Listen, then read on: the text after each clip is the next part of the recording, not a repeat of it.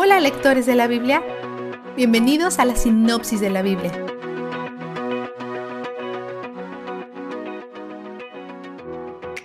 Saraí tiene por lo menos 75 años y todavía no ha tenido un hijo como Dios prometió. Hace lo que muchos de nosotros hacemos cuando sentimos que Dios nos está haciendo esperar de más. Toma cartas en el asunto.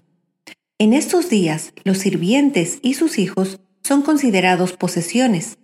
A veces, como en este caso, las escrituras son descriptivas y no prescriptivas. Nos está diciendo lo que está pasando y no lo que debería pasar. Las escrituras nunca aprueban que se trate a las personas como posesiones. Solo reconoce lo que está sucediendo en este momento. Saraí, en su lógica, se vale de su norma cultural para hacer que su sirvienta tenga sexo con su marido, porque si Agar tiene un hijo, será de Saraí. Ella está cansada de esperar, intenta tomar un atajo y su miedo e impaciencia provocan milenios de guerras y destrucción que siguen sucediendo alrededor del mundo hoy en día. El hijo de Agar es Ismael, el padre del Islam, los musulmanes lo consideran un profeta y el antepasado de Mahoma. Años más tarde, Sarai tiene a Isaac, de quien descienden los israelitas, y ellos son el pueblo judío de hoy. Los musulmanes y los judíos han sido enemigos durante cuatro mil años.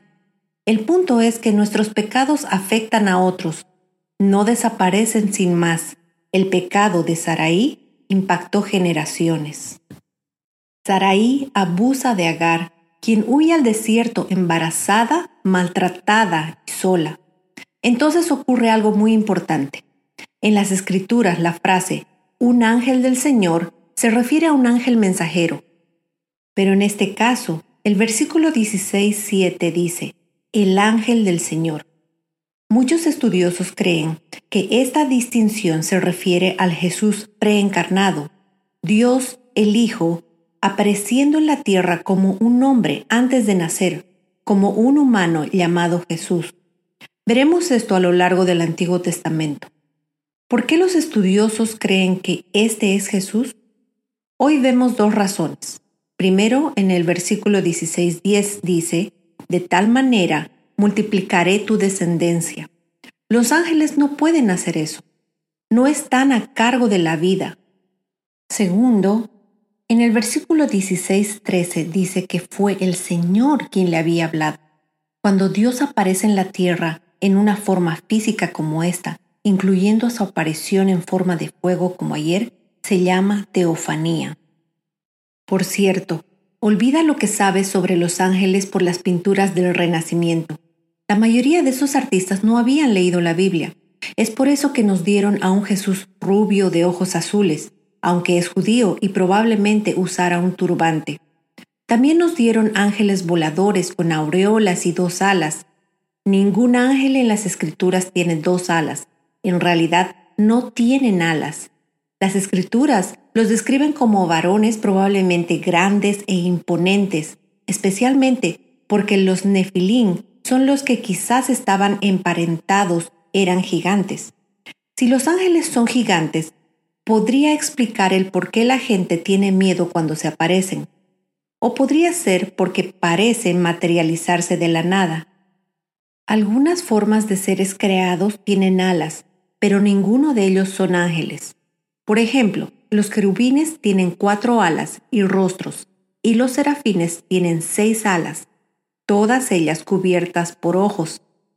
Nunca verás esto en una pintura del Renacimiento.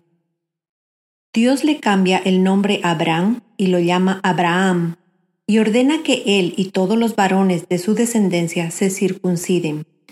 Dios también cambia el nombre a Saraí por el de Sara y promete bendecirla, aunque no tenemos pruebas de que se arrepintiera por haber maltratado a Agar.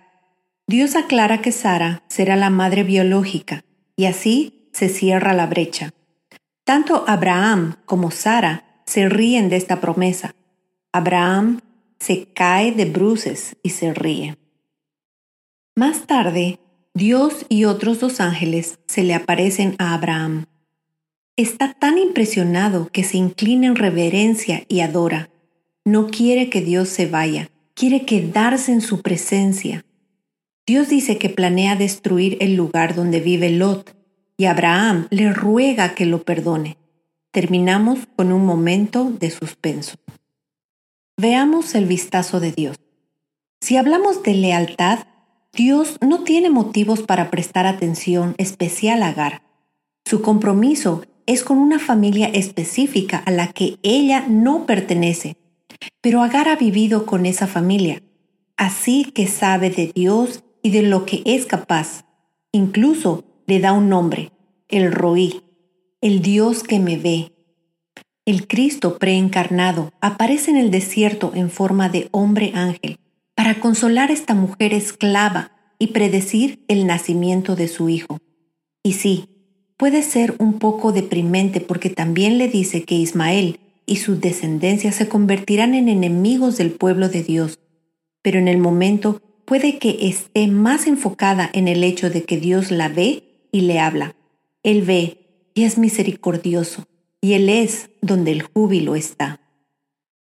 Muchos de ustedes nos han dicho que nos quieren soportar financieramente, pero no necesariamente interesados en unirse en nuestra familia Patreon. Si tú nos has preguntado, nos gustaría decir gracias. Tu apoyo es lo que nos ayuda a mantener la sinopsis de la Biblia diariamente.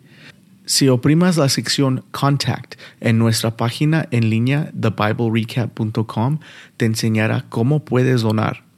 También vamos a poner la información en la área de descripción hoy. La sinopsis de la Biblia es presentada a ustedes gracias a B-Group, estudios bíblicos y de discipulado que se reúnen en iglesias y hogares alrededor del mundo cada semana.